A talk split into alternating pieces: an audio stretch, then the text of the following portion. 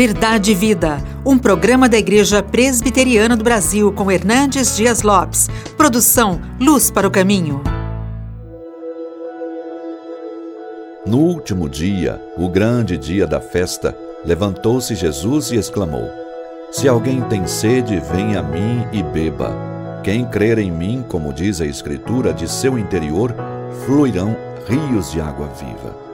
Isso ele disse com respeito ao Espírito que havia de receber os que nele crescem, pois o Espírito até aquele momento não fora dado, porque Jesus não havia sido ainda glorificado. Era a festa dos tabernáculos em Jerusalém. A cidade estava alvoroçada e cheia de alegria naquela grande celebração, onde as pessoas moravam em cabanas improvisadas na velha histórica cidade de Jerusalém. Havia uma cerimônia que se repetia durante todos os dias da festa e que durante o último dia da festa era celebrada sete vezes, onde se pegava água do tanque de Siloé e levava para o altar do templo, e o povo ia cantando Isaías 12, versículo 3 que tiraria a água das fontes da salvação, apontando para a chegada do Messias, trazendo esperança para todos. Pois é nesse momento que Jesus, no auge da festa, no último dia da festa, levanta-se e diz: Se alguém tem sede, venha a mim e beba. Quem crer em mim, como diz a Escritura, do seu interior fluirão rios de água viva.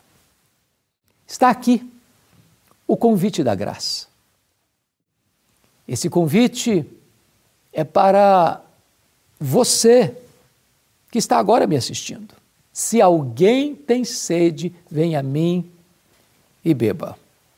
Note que o Senhor Jesus destaca o fato de que só virá a Ele quem tem sede, quem se reconhece pecador, quem sente necessidade de salvação quem reconhece que não tem provisão para a vida eterna em si mesmo.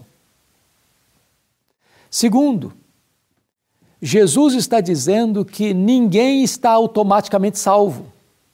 Se alguém tem sede, vem a mim. É preciso sair, é preciso se deslocar, é preciso se movimentar, é preciso ir ao encontro de Jesus. Mas vejam vocês, se alguém tem sede, vem a mim, disse Jesus.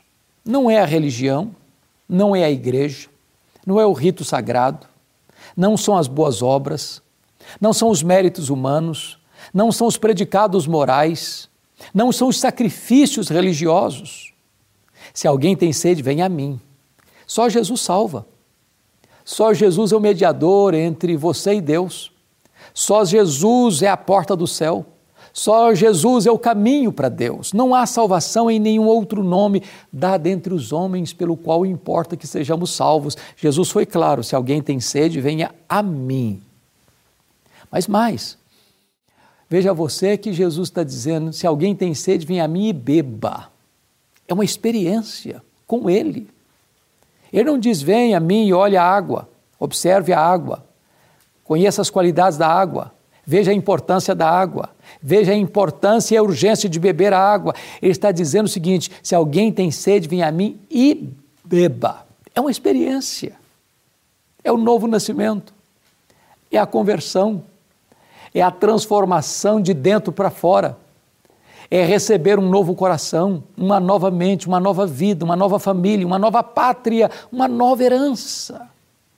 Se você hoje deseja a salvação, o perdão dos seus pecados, a vida eterna, Jesus está fazendo esse convite para você. Mas veja, esse convite é condicional. Se alguém tem sede, você pode acolher agora esse convite de Jesus. Ou agora você talvez não queira atender a esse convite de Jesus. Se alguém tem sede, vem a mim e beba. E Jesus foi claro lá com a mulher samaritana e com você hoje. Quem beber da água que eu lhe der, nunca mais terá sede para sempre. Jesus está usando uma metáfora, uma figura de linguagem, para descrever o que é a salvação, a vida eterna. Você não encontrará satisfação para sua alma no dinheiro, no poder, no sexo, nas aventuras, nas glórias deste mundo ou nos prazeres desta vida. Só Jesus pode dar a você esta água da vida que vai saciar a sua alma e vai trazer paz perene para a sua vida. Bom, mas diante desse convite, glorioso convite da graça, há também uma promessa para você. E Jesus foi claro: se alguém crer em mim, como diz a Escritura, do seu interior fluirão rios de água viva. Não é crer em Jesus como diz a igreja, não é crer em Jesus como diz o pensador, o teólogo, o pastor, o missionário, o padre, o sacerdote, o papa. Não é crer em Jesus como diz o livro tal, da religião tal. Jesus foi categórico e disse: se alguém crer em mim, ou quem crer em mim, como diz a Escritura. É a Bíblia que nos revela Jesus. É a Bíblia, é a Bíblia que nos mostra como você vai a Jesus, como você confia em Jesus, daqui, de que maneira você vai colocar sua confiança em Jesus. Porque tem gente que diz: não, eu creio em Jesus. Mas qual Jesus que você crê? É o Jesus da Bíblia? É o Jesus da conveniência? O Jesus apenas milagreiro? O Jesus que apenas promete a você sucesso e vitórias neste mundo? O Jesus filósofo? O Jesus hippie? O Jesus da conveniência para você permanecer nos seus pecados ou o Jesus da Bíblia? O Deus eterno que se fez carne, o transcendente que se tornou imanente, o Senhor que se fez servo, o rico que se fez pobre, o Deus Santo que se fez pecado por você, aquele que levou sobre o madeiro os seus pecados, é nele que você está pondo a sua confiança?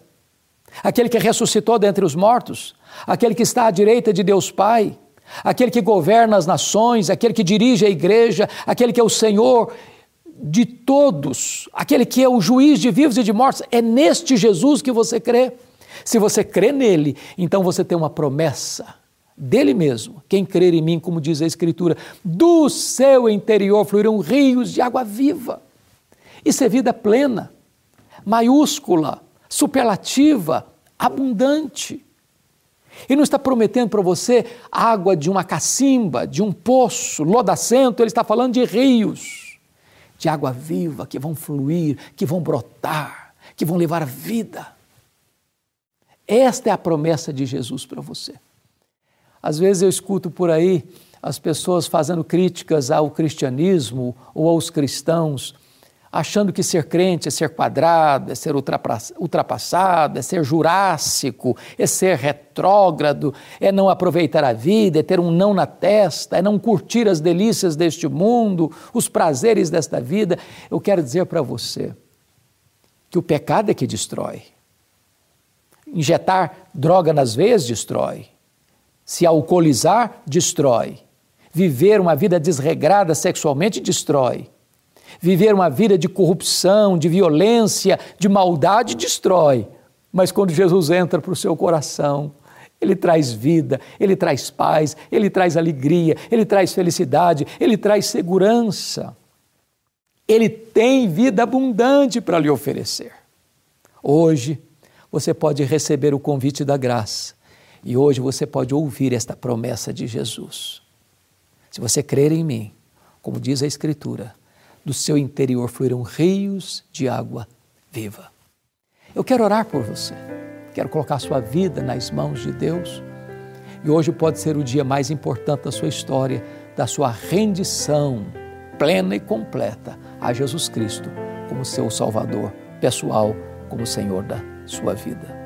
Deus, eu te peço que tu apliques a tua palavra ao coração daqueles que estão agora nos assistindo, manifestando a eles o teu amor, transformando o coração deles agora pelo poder do Espírito Santo e dando a eles a certeza e a alegria da vida eterna. Em nome de Jesus. Amém.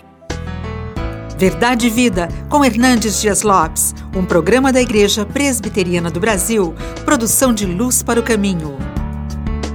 Luz para o Caminho, o Evangelho de Cristo através da mídia.